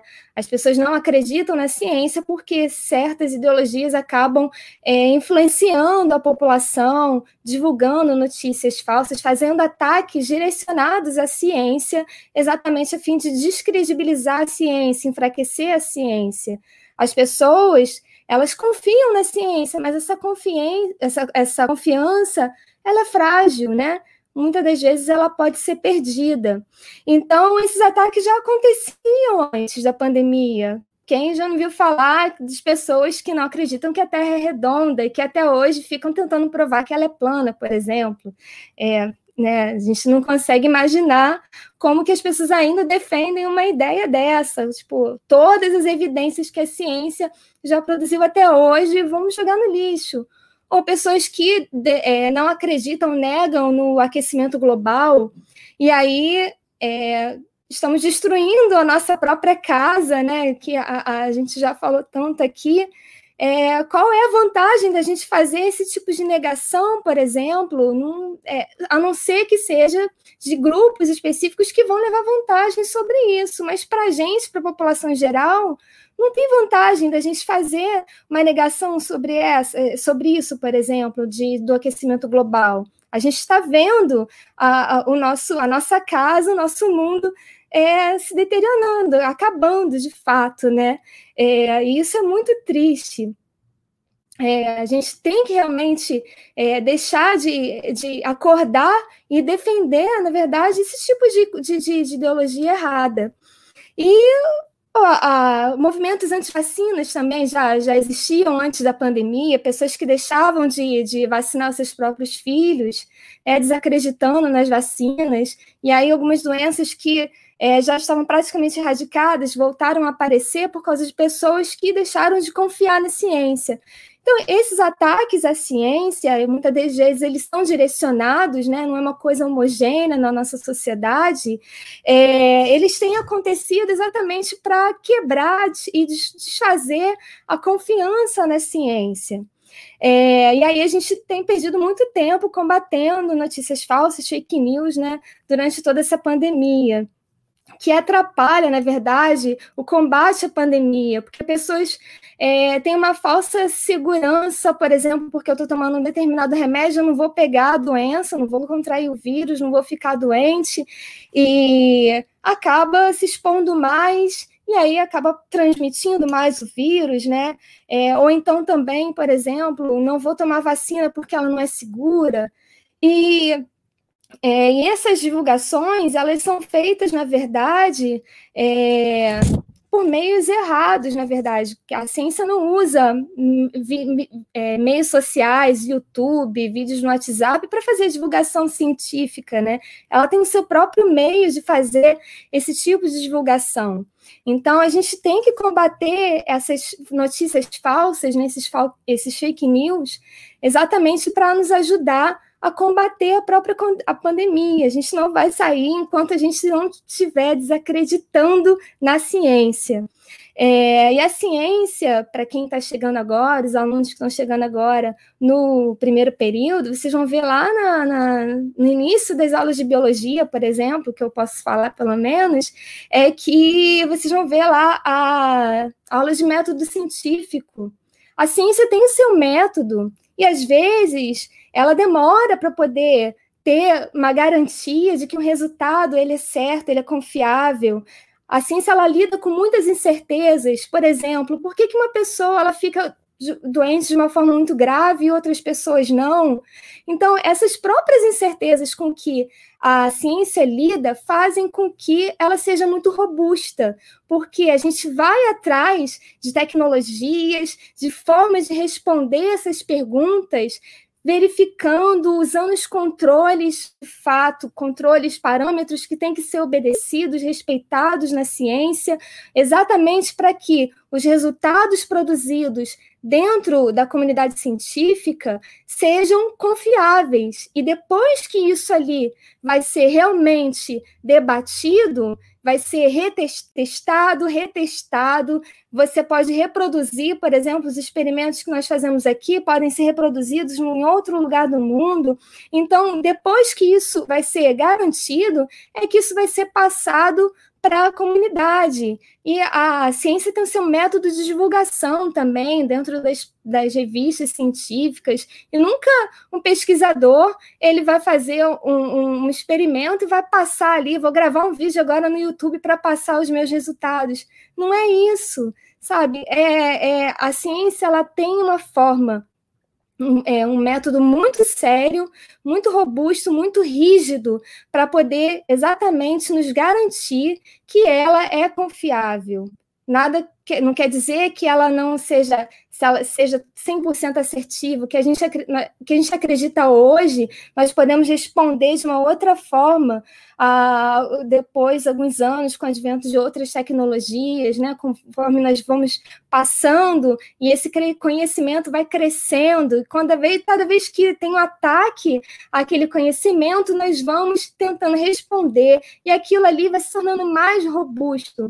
Então, é, eu faço agora, né, para não me estender muito, eu convido os alunos agora, todos vocês, na nossa comunidade, quem está chegando agora, vocês agora são alunos do Instituto Federal de Educação, Ciência e Tecnologia. Vocês agora são jovens cientistas, vocês vão, quando sairmos dessa pandemia, vocês vão para o laboratório, vocês vão fazer ciências de fato. Nós fazemos ciências sociais, ciências naturais na biologia, na química, na física, e a gente tem que defender a ciência.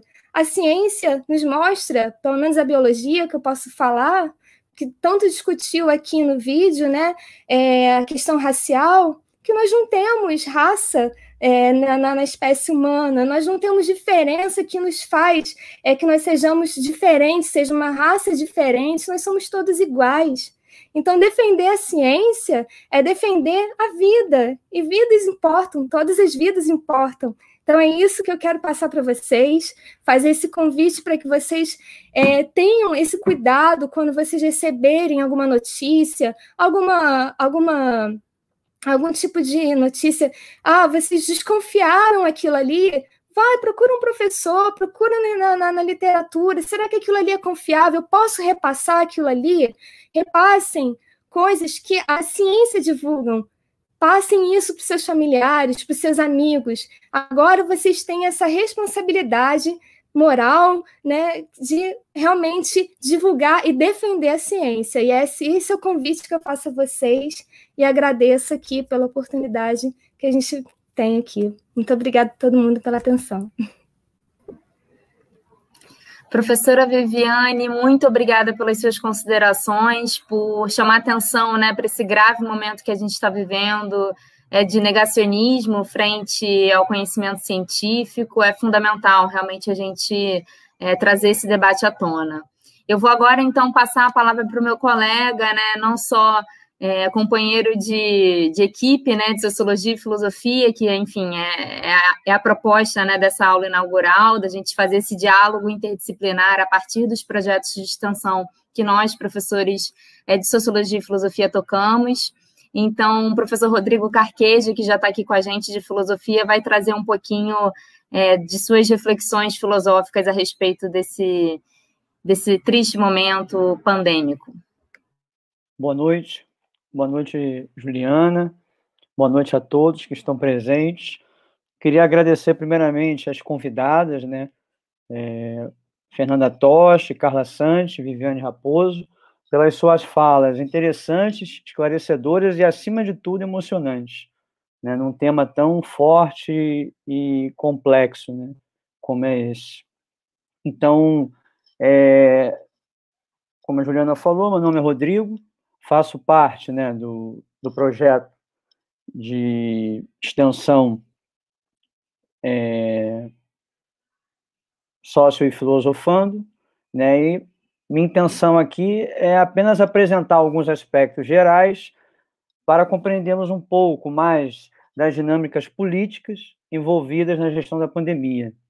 Como vimos né, com as professoras, a produção do saber, né, da ciência, ou menos sua divulgação, sua eficácia na sociedade, sofrem, de modo direto, o impacto da pandemia do Covid-19.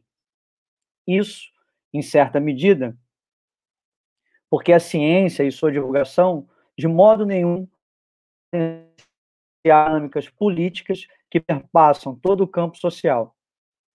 E essas dinâmicas sociais estão diretamente ligadas às estratégias políticas de poder e de dominação.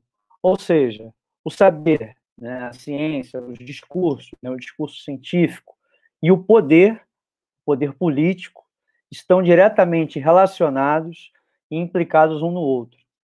Assim, para ser mais eficaz em seu projeto de dominação, de certa maneira, forças políticas podem influenciar e se apropriar diretamente do saber e da ciência. Assim, já podemos chegar à ideia de que não há conhecimento científico sem que, de algum modo, esse conhecimento não sofra, de uma certa maneira, a influência política. Portanto, entender as características de determinada configuração do poder nos ajuda bastante a compreender a situação em que estamos vivendo e o modo como a pandemia está sendo conduzida. Né, no documentário que assistimos, Pandemia do Sistema, de Naná Prudêncio, ficou claro como o Covid-19 dá visibilidade a essas dinâmicas sociais, a essas estratégias de dominação política. Mas esse caso não é único. As doenças, né, na história, de um modo geral, nos ajudam a entender as práticas fundamentais de organização do modo de dominação, de controle, de gestão de indivíduos ou de populações. Aí, por exemplo, é, na Europa né, medieval, a, com a lepra, vai haver todo um mecanismo de poder com a intenção de identificar o corpo portador da doença para então excluí-lo. É o que ficou conhecido né, historicamente como modelo da exclusão: identificar para excluir. Depois, com a peste, né, a famosa peste, já nos séculos XVI e XVII, temos a partir de um esquadrinhamento dos indivíduos e da divisão da cidade em setores e subsetores para facilitar o registro e disciplinização dos corpos suspeitos, ou seja, corpos que potencialmente são portadores da doença, que eram então colocados em quarentena, em isolamento. Não mais agora é o modelo da exclusão, mas é o modelo da disciplinarização, ou o poder disciplinar. E, por último, com a varíola dos séculos XVIII e XIX, institui-se um conjunto de práticas de inoculação, ou seja, inocula-se a doença em toda a população por meio de vacinas, forçando com que os próprios corpos reajam à enfermidade. E aqui é o poder agindo diretamente na gestão da vida. É, é o modelo do biopoder, né, bastante estudado por Michel Foucault, principalmente em seus cursos. Com o Covid-19 não será diferente.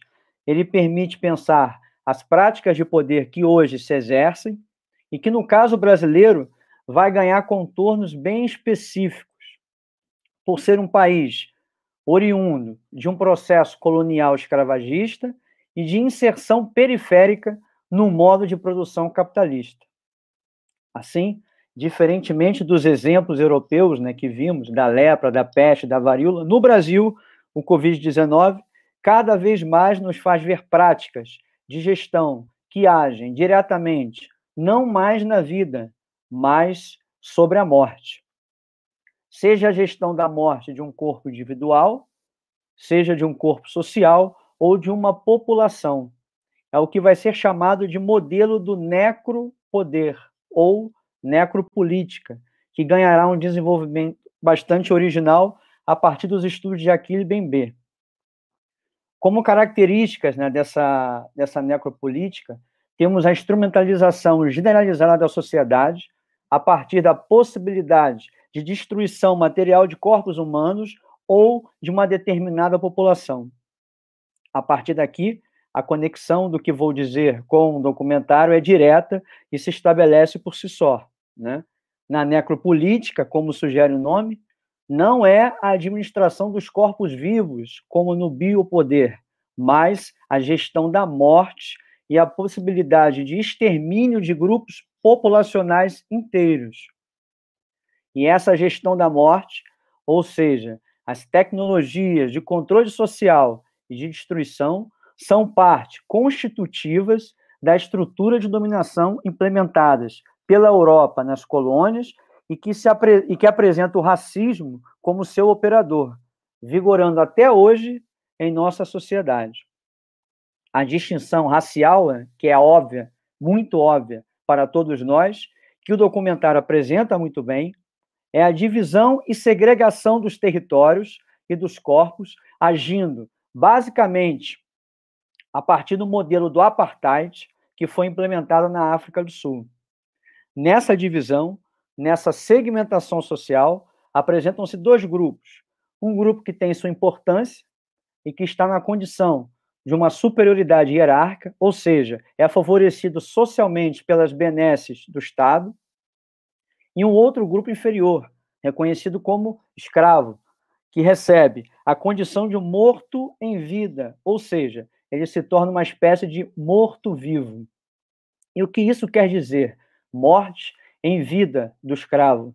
Quer dizer, basicamente, que seu modo de existência se equivale a de um objeto, a de uma coisa que pode ser descartado quando não interessa mais. E essa condição de escravo é levada até as últimas consequências com o afastamento do lar, coisas que a gente viu né, no, no documentário, afastamento do lar, perda da família, né, de entes queridos, de amigos, perda do direito sobre seu corpo e com a destituição de todo o status político. No âmago desse complexo sistema implantado nas colônias e que se mantém até hoje, está o racismo como tecnologia de poder. O racismo é uma tecnologia, ele é uma técnica implementada, promovendo a esterilização forçada e o extermínio da população vencida. Ou seja, e eu encerro aqui minha fala, esse necropoder, essa política da morte, consiste basicamente em gerir, em decidir mais do que quem deve viver, mas sim quem pode morrer. Obrigado. Encerro aqui essas considerações né, filosóficas sobre esse poder, necropoder, né, tal como estudado pelo Bembe. E eu gostaria de chamar a professora Kátia e Juliana para a gente conversar. Rodrigo, obrigada aí pelas contribuições, né? Estamos aqui os três é, meio que organizadores né, dessa aula inaugural, representando, na verdade, os professores das equipes de Sociologia e Filosofia. E é muito importante né, você trazer para a gente essa conceituação de necropolítica, né, que, que tem sido fundamental para a gente entender o que, que a gente está vivendo né, em termos de política de Estado em relação a essa pandemia, particularmente aqui no Brasil. E antes da professora Kátia chamar né, as nossas convidadas para a gente concluir, é, a nossa live, essa nossa aula inaugural, eu queria só fazer um comentário, né? É, enfim, dar umas palavras também, tentando positivar um pouco, né? Trazer um pouco de esperança a, esse cenário tão tão trágico mesmo que a gente está vivendo, né? Mas um dos pontos que foi bem abordado pelo documentário, né? É a presença dos movimentos sociais, né? Da ação coletiva a importância, na verdade, né, é, dada essa, esse cenário de, de, extrema desigualdade que a gente está vivendo, na verdade sempre viveu e que está sendo intensificada né, com a pandemia, é, a importância desses movimentos de base, né, movimentos de favela, no caso do que o documentário abordou, para é, produzir, enfim, a possibilidade de, de sobrevivência mesmo, né, ofertando comida, é, fazendo inclusive comunicação popular, né, distribuindo é, informativos, né, porque tem uma dimensão educacional, né, estamos todos aprendendo, o trabalho tem que ser sobretudo pedagógico, para a gente entender como deve se proteger, né, em quem acreditar em termos de discurso, né, é, que a Viviane trouxe é, dessa questão que a gente está, infelizmente, vivendo das fake news, do negacionismo, então, para recuperar também né, um autor, que um filósofo, né, que está aí no subtexto da fala do professor Rodrigo, que é o Michel Foucault, que é um filósofo francês, e que estuda justamente a, o poder, né, ele tem uma frase em que ele diz assim: é, onde há poder, há resistência. E eu acho que é muito importante a gente, para não né, cair numa é, num desespero mesmo, né, de observar essas relações de poder absolutamente desiguais que a gente tem no nosso país, a gente observar também essas pequenas e importantes né, ações cotidianas que, que a gente tem, infelizmente, né, nas nossas favelas e, e periferias, é, tentando fazer o, o, o mínimo, né, para a gente conseguir lidar com essa situação tão trágica. E isso me lembrou, a, vi que a Júlia, né, nossa bolsista do Sócio Filosofando, postou até no chat é, do YouTube uma frase do, do Emicida, né, do rapper Emicida, e que eu ia justamente mencionar, a gente inclusive recomendou esse documentário que está na Netflix chamado Amarelo, em que ele diz, né, tudo que nós tem é nós. E frases semelhantes foram mencionadas também no documentário, né? Eu anotei duas. É uns pelos outros, é isso que a gente tem, né? E se a gente não se ajudar, ninguém ajuda. Então é isso, é naquela vibe ninguém solta a mão de ninguém, ainda que a gente não possa estar literalmente de mãos dadas, mas fica aqui um, né, um, uma chama de esperança para que a gente, enfim, em breve tenha dias melhores. Eu queria agradecer muitíssimo a participação do público, é, das professoras convidadas, que são, enfim, parceiras, pessoas muito queridas e da saudade grande que domina todos nós. Né? Em breve estaremos juntos. Obrigada, gente. Isso, Juliana. Eu também queria agradecer a Ana Clara, que está lá no backstage fazendo o stream para gente. Queria agradecer a Ana Clara, o Arthur, né, bolsista do Sócio Filosofando, ao Pedro Freitas, que está lá no YouTube, só me avisando, professora tem comentários, a Karina Bandeira, que começou agora com a gente no projeto, a Júlia, né, que a gente falou aqui, que fez um comentário lá no chat. Então, são alunos maravilhosos que nos inspiram o tempo inteiro. Né? Nós fazemos por vocês, para vocês, né? E é, essa, esse momento assim é, de tanta, tanta dificuldade, tanto caos na nossa sociedade, é, esse momento me emociona, me emocionei, vi que as colegas também se emocionaram bastante.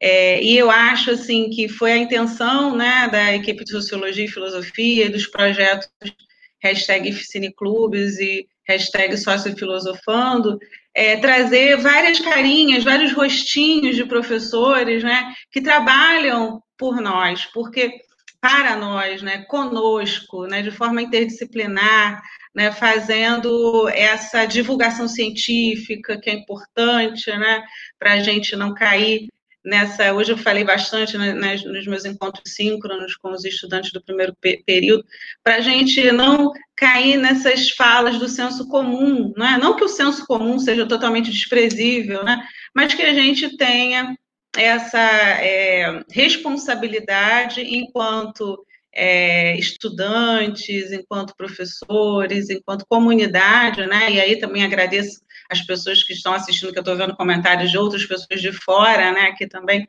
é, falando na nossa live, é, que a gente cada vez mais é, se é, se fortifique, né? Resista, né, divulgue nosso, os nossos trabalhos, as nossas pesquisas, porque a gente faz muita coisa, né, nesse momento de pandemia, como a Carla falou, principalmente nós mulheres, né, a gente tem um trabalho dobrado, os cuidados, essa economia do, do cuidado fica muito a cargo das mulheres, né, como a Fernanda falou, a gente está nesse momento em que o aumento né, da fome está gritante, né, ela traz dados importantes, não é só uma fala, a gente não está só é, dizendo coisas pelo achismo, a gente está trazendo dados, né? A Viviane fazendo esse convite, né, para a gente é, defender a ciência, para a gente é, se colocar nessa posição mesmo de resistência, né?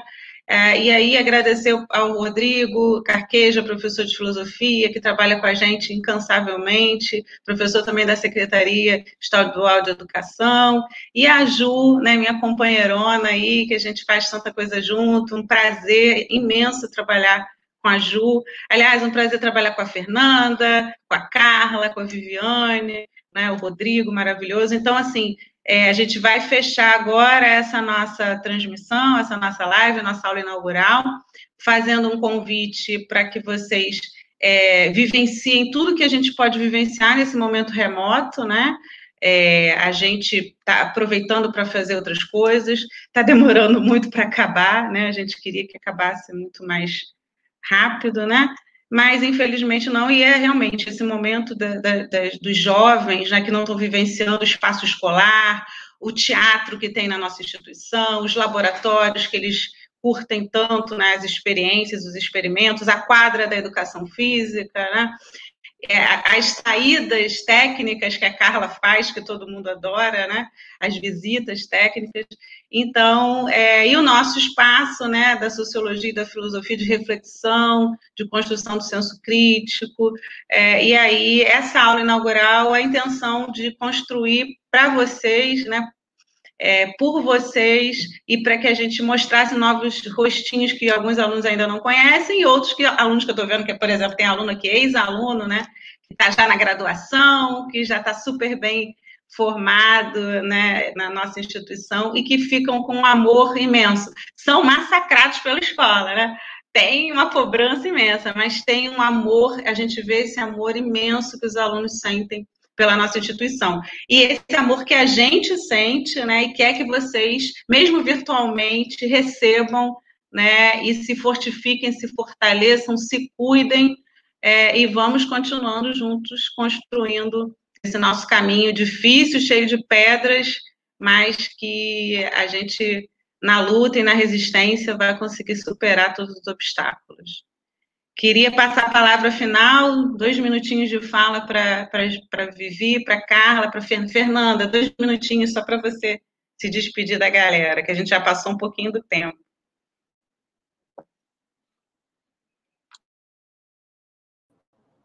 Desculpem, eu fiquei emocionada, esqueci de abrir o microfone. É, é, bem, só agradecer, agradecer e agradecer, porque realmente é um momento é, assim, incrível, ímpar, né? De efetivamente de resistência e de carinho e de solidariedade, é, de conhecimento, né? De troca. Então, assim, é fundamental para mim, para continuar, né? E ganhar um fôlego a mais. É, meus amores, amores, amores, meus alunos e alunas, força, tá? Estamos juntos e juntas sempre viu? Saudades todos e todas. Beijo. Carla, minha querida, por favor, suas considerações finais. Ah, eu quero agradecer, este foi um momento é, difícil, né? Tudo que a gente está vivendo, mas foi uma oportunidade boa de trocar. É, acho que quando a gente tem essas, esses encontros aí que a gente percebe que às vezes a gente está sentindo mais falta do que acha que está sentindo, né? E, enfim, estou bem. enfim, é, que a gente consiga ir resistindo, né? E que a arte ajude a gente, né? Porque ela existe porque a vida, a vida não basta.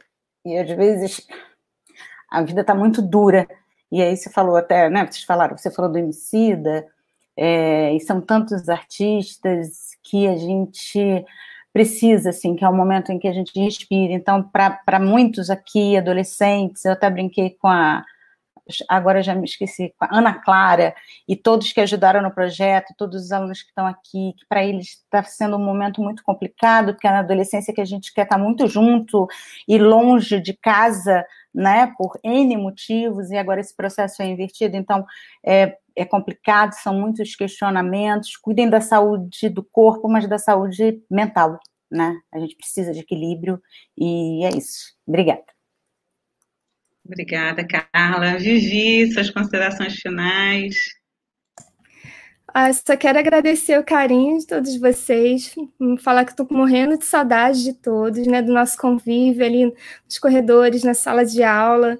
É, isso realmente nos emociona demais e é, falar para a gente, cada um fazer a sua parte, né, para que a gente possa logo sair disso e ter, voltar ao nosso convívio, né, que é tão importante quanto a Carla falou, né, você, é, a maioria dos nossos alunos é, estão num período difícil, né, já, já é difícil normalmente, né, e nessa situação ainda mais, mas vocês podem contar com a gente, todos os professores, acredito, são todos aqui presentes para apoiar e para responder, é, de forma que a gente está longe, né, mas é, a gente está aqui junto para apoiar todos vocês, então, muito obrigada por todo o carinho, obrigada, Kátia, Juliana, Rodrigo, e, e espero que a gente possa ter mais desses encontros, né, para é, aliviar nossa, nossa alma, e foi muito bom.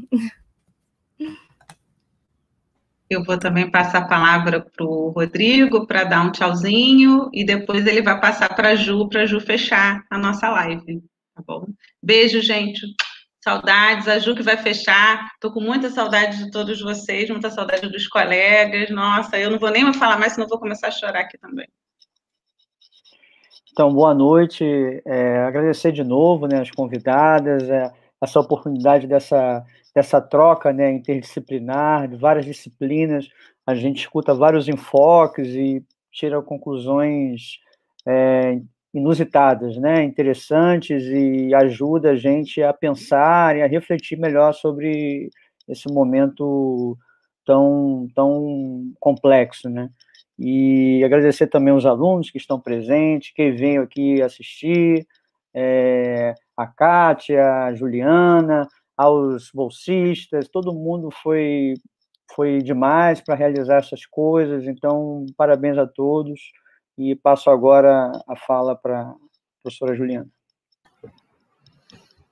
Gente, aquele agradecimento, né? Mais do que nunca é necessário que a gente saia das, no das nossas caixinhas né, disciplinares e realmente se encontre mais, dialogue mais. Então, só tenho a agradecer as professoras, Fernanda, Carla, Viviane, por terem estado aqui com a gente, agradecer o público, é, dizer para vocês, para todo mundo, na verdade, né, seguir os nossos projetos de extensão nas redes sociais, hashtag IPCineclubes e hashtag Sócio e Filosofando que a gente está, dentro do possível, também tentando produzir é, sempre algum conteúdo para estreitar os laços e nos esgarçar ainda mais frente a essa situação que a gente está vivendo. Força, se cuidem e respirem fundo. Muito obrigada, um beijo a todos.